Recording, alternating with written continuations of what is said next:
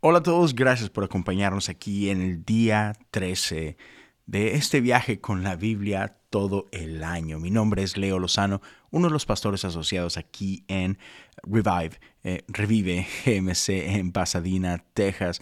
Ah, qué gusto que nos acompañes el día de hoy. Vamos a seguir leyendo Mateo 5 el día de hoy. Ah, nuestra amiga Judaisy, una de los pastores aquí, va a compartir con nosotros la porción del día de hoy y, al final regresamos con una pequeña reflexión.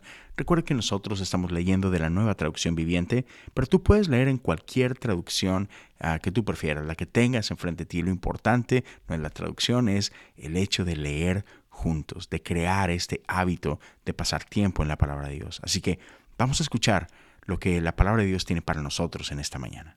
En el día de hoy vamos a estar leyendo en Mateo capítulo 5 versículos del 3 al 12 y dice así, las bienaventuranzas. Dios bendice a los que son pobres en espíritu y se dan cuenta de la necesidad que tienen de Él, porque el reino del cielo les pertenece. Dios bendice a los que lloran, porque serán consolados. Dios bendice a los que son humildes, porque heredarán toda la tierra. Dios bendice a los que tienen hambre y sed de justicia, porque serán saciados.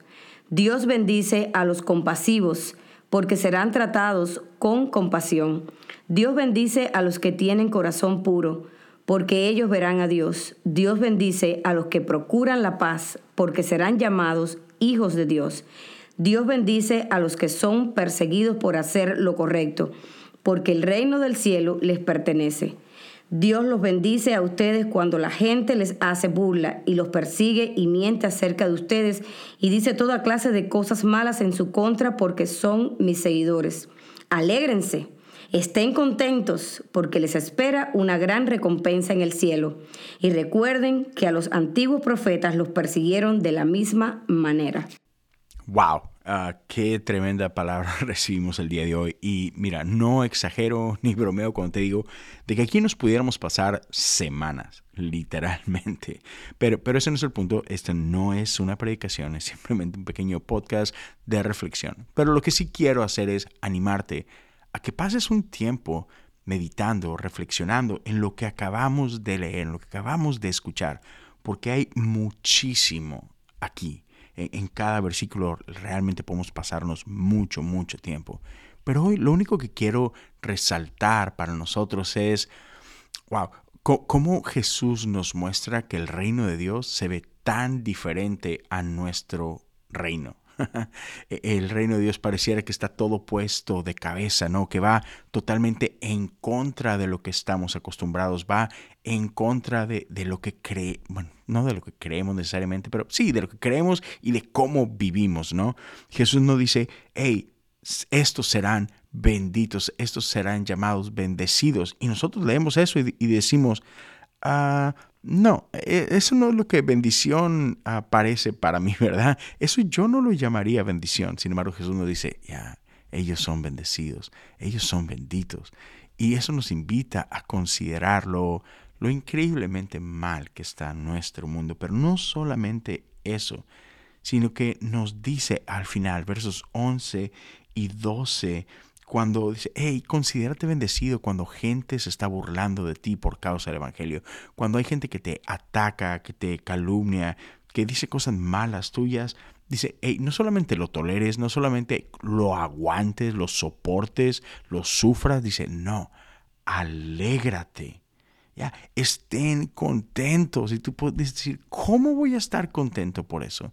Pero Jesús pone en perspectiva para nosotros todo esto porque dice, ya, no se trata de lo que estás solamente viviendo aquí y ahora. Al final del día, nuestra vida no es sino un aliento, ¿verdad? Es un, es un abrir y cerrar de ojos cuando lo ponemos en consideración con la eternidad.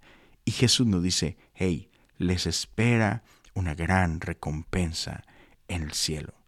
Y, y luego nos deja con una palabra de ánimo. Recuerden, Aún los profetas fueron perseguidos de la misma manera. En otras palabras, amigos, amigas, no estamos solos, ¿sabes?